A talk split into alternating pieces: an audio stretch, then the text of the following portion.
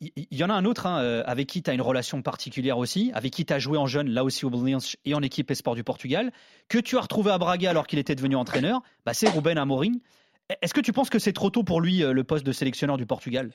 Euh, Là, c'est là c'est difficile, là c'est difficile parce que euh, je pense dans ce moment-là, c'est pas, c'est pas, là c'est moi qui parle, c'est c'est moi qui parle parce que je le, je le connais de, depuis longtemps et c'est une amie.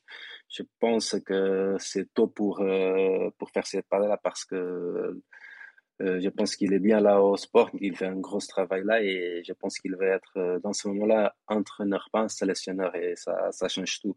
Euh, mais les capacités, il y a, il a, il l'a prouvé avec le gros travail qu'il a fait à Braga et après devenu champion avec Sporting, personne ne l'attendait et il fait, et maintenant là, il a fait, il a, il a fait une grosse poule de, de, Champions League. Il a toutes les qualités pour y arriver. Mais je pense que c'est un peu tôt pour, euh, pour lui, pas par rapport à ses capacités, mais dans le, moment de, de, sa carrière, c'est pas, je pense que c'était pas le, la bonne choix. Moi, c'est mon idée, c'est pas, c'est pas qu'est-ce qu'il pense parce que j'ai pas parlé avec lui sur, euh, sur ça, mais je pense que c'est, ça serait trop tôt pour lui. Alors justement, parce que lui, il, tu, l'as dit, hein, il, est en train de d'initier, enfin, il a déjà commencé bien sa carrière d'entraîneur euh, en club.